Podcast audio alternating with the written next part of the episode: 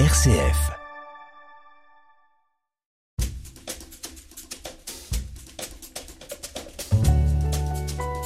L'entretien de la semaine, Thierry Lyonnais.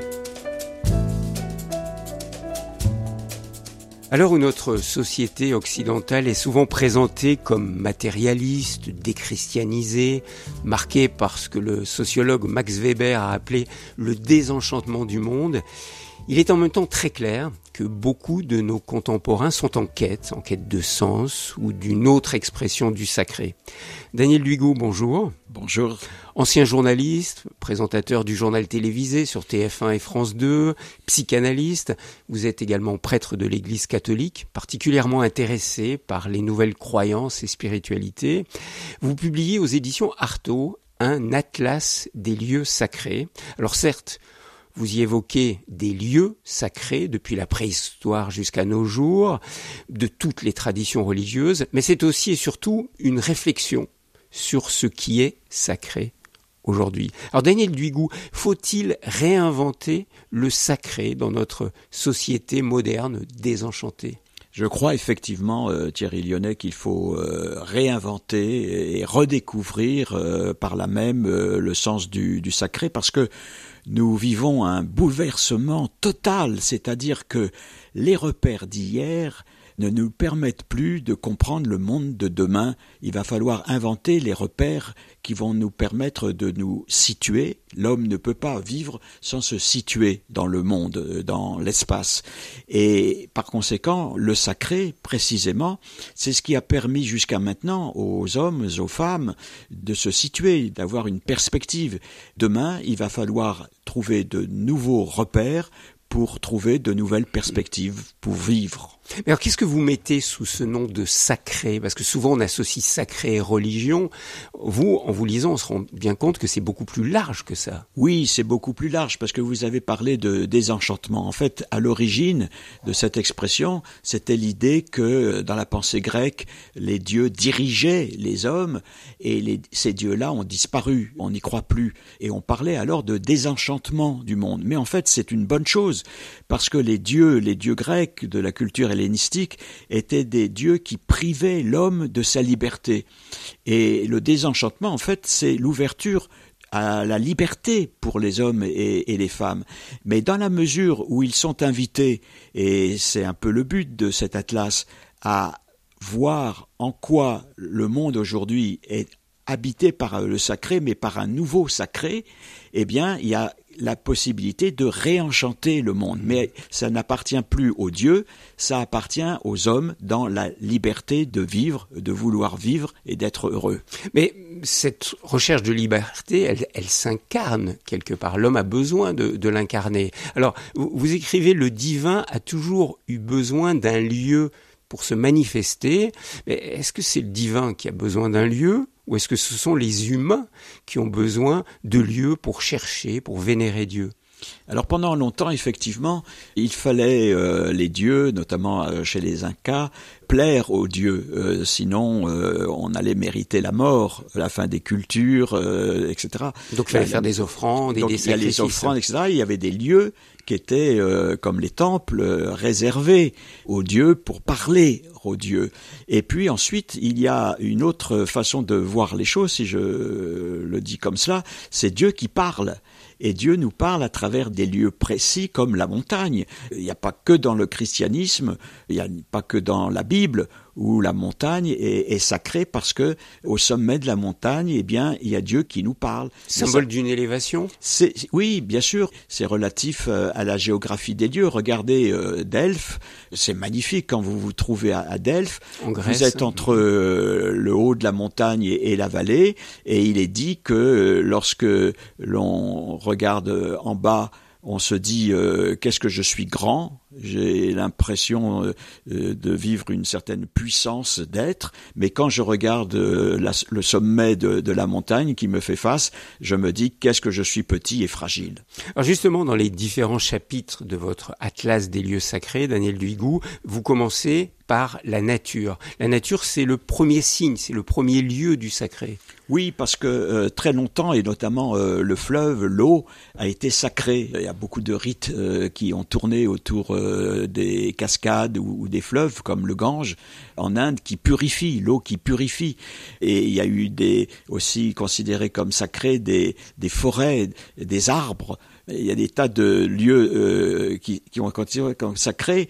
Vous mais parlez du mont Fuji, bien sûr, au Japon. Le, mont Fuji, c'est par là d'ailleurs que, que, je commence. Mhm. Euh, mais aujourd'hui, c'est plus des lieux comme une cascade, euh, une montagne euh, ou un fleuve, mais c'est la terre elle-même qui est en péril. À travers euh, cette mise en péril, c'est l'homme, c'est l'avenir de l'homme. Et donc, qu'est-ce qui est sacré aujourd'hui? C'est la terre elle-même en tant que planète. Et avec la terre, avec cette planète, c'est l'avenir de l'homme. Mm. Et donc, euh, protéger la nature, c'est protéger l'homme, l'homme de demain. Et ça, c'est sacré. L'entretien de la semaine. RCF. Daniel Duigou, autre chapitre de cet atlas des lieux sacrés, c'est celui que vous appelez les maisons du divin. Alors on parlait du besoin de Dieu de rejoindre les hommes dans un lieu, le besoin des hommes de vénérer, bien sûr, le divin dans un lieu. Jérusalem, c'est la ville trois fois sainte, comme on dit, c'est vraiment la ville sacrée, le lieu sacré pour les trois religions du livre. Alors on est en pleine euh, actualité avec euh, cette euh, guerre entre Israël et le Hamas euh, on ne sait pas euh, ce que cela va devenir, mais euh, vous voyez à quel point un pays même peut être une, une, maison. Souvent, dans la Bible, Dieu a une maison. Il y a le temple. Et deuxièmement, une autre maison où Dieu habite, c'est le corps, le corps de l'homme. Et donc, il y a toute une réflexion à avoir sur ces lieux où Dieu peut exister, vivre, advenir. Et par exemple, si je disais euh, tout à l'heure qu'il s'agit de réinventer le sacré, je dirais que près de Jérusalem, il y a, il y a une ville où les petits chrétiens, les petits musulmans, les petits juifs apprennent ensemble. C'est le village de la paix. Euh, voilà un lieu qui est aujourd'hui sacré mmh. parce qu'il permet à des enfants de se construire pour vivre la communauté des hommes au-delà de la différence des religions. Là, vous parlez de Neve Shalom, ce village de la paix, où cohabitent des juifs, des musulmans, des chrétiens, ils, vivent ensemble. Parce que ces lieux sacrés, ces maisons du divin, elles sont aussi souvent synonymes de division. Jérusalem est la ville de toutes les divisions. Mais Jérusalem veut dire la ville de la paix, c'est-à-dire qu'en fait, euh, on est dans une histoire qui se déroule actuellement. Dans la Bible, on dit qu'on est dans une création en création. L'important, c'est pas de s'arrêter à un fait, c'est de s'apercevoir qu'on est dans une dynamique et que c'est cette dynamique qui est sacrée. Il n'y a pas un temps particulier qui est à arrêter et à visualiser comme sacré, c'est entrer dans le temps sacré. Et qu'est-ce que c'est que le temps sacré? C'est le temps qui permet à l'homme de devenir lui-même, d'accoucher de lui-même, de penser par lui-même et de voir en quoi, eh bien, effectivement, il y a des lieux sacrés parce que ce sont ces lieux-là qui permettent à l'homme de réfléchir et de prendre en main sa destinée. Alors vous parlez, Daniel Duigou, dans cet atlas des lieux sacrés, bien sûr des lieux, mais aussi des représentations ou des objets du sacré. Alors vous prenez l'exemple exemple de la Kaaba, du Saint-Suaire, mais vous parlez aussi du portable. Alors ça veut dire quoi? Que l'intelligence artificielle à travers les portables, c'est un nouveau Dieu? Vous savez, souvent on dit euh, ah j'ai perdu mon portable, euh, ma vie est foutue, euh, comment je vais me repérer Et c'est vrai qu'on a presque tout, presque tout. On peut avoir on a notre mémoire dans notre portable. et c'est devenu sacré parce que c'est un lieu qui c'est un lieu, c'est un objet, comme vous le dites, qui nous permet de nous situer par rapport aux autres, nous situer dans, dans l'espace, nous situer dans un tissu relationnel. Et donc, eh bien, c'est à découvrir qu'aujourd'hui, un des objets qui est sacré, qui est à protéger d'ailleurs, avec toutes les manipulations possibles, c'est le portable. Et, et, ce transhumanisme qui apparaît aujourd'hui, c'est quoi? C'est une nouvelle religion? Oui, Absolument, parce que il y a dans notre inconscient euh, la, pulsion de vivre et, d'être éternel. Et actuellement, vous avez de nouvelles religions autour de la possibilité de ne pas mourir. Et ça devient une religion parce qu'il y a un vrai catéchisme, il y a des gourous, et c'est une façon de, de se repérer aujourd'hui dans une religion qui ne porte pas le mot religion euh, sans se référer aux religions d'hier. Il y a vraiment comme un divorce de par la modernité aujourd'hui, entre les religions institutionnalisées et puis la recherche d'un éternel avec euh, une science qui permettrait de effectivement vivre sans limite.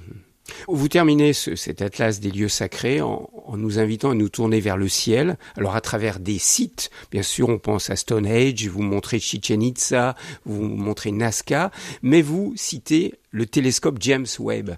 Parce que quoi Il nous tourne vers le ciel Parce que euh, grâce au grand cyclotron, par exemple à Genève, ou à ce fameux télescope euh, géant euh, James, on plonge dans un univers qui est complètement différent que à celui que, que l'on croyait. par exemple, dans le grand cyclotron, on s'aperçoit que le temps n'existe pas. On vit encore dans le passé et on vit déjà dans le futur et le, présent, c'est de la présence seulement. Eh bien, c'est des schémas qui nous invitent à réfléchir autrement, à réfléchir sur Dieu, mais autrement. Et quand euh, on reçoit des, des, images il y a des milliards d'années euh, qui nous viennent pratiquement du Big Bang, eh bien, on, on, se pose la question de l'origine de la planète, mais aussi de notre euh, propre origine, de notre propre origine, et que voilà un bouleversement de la compréhension du monde et de l'espace qui nous amène à réfléchir sur l'homme, qu'est-ce qu'être homme et quel est le devenir de l'homme. Et ça, c'est sacré.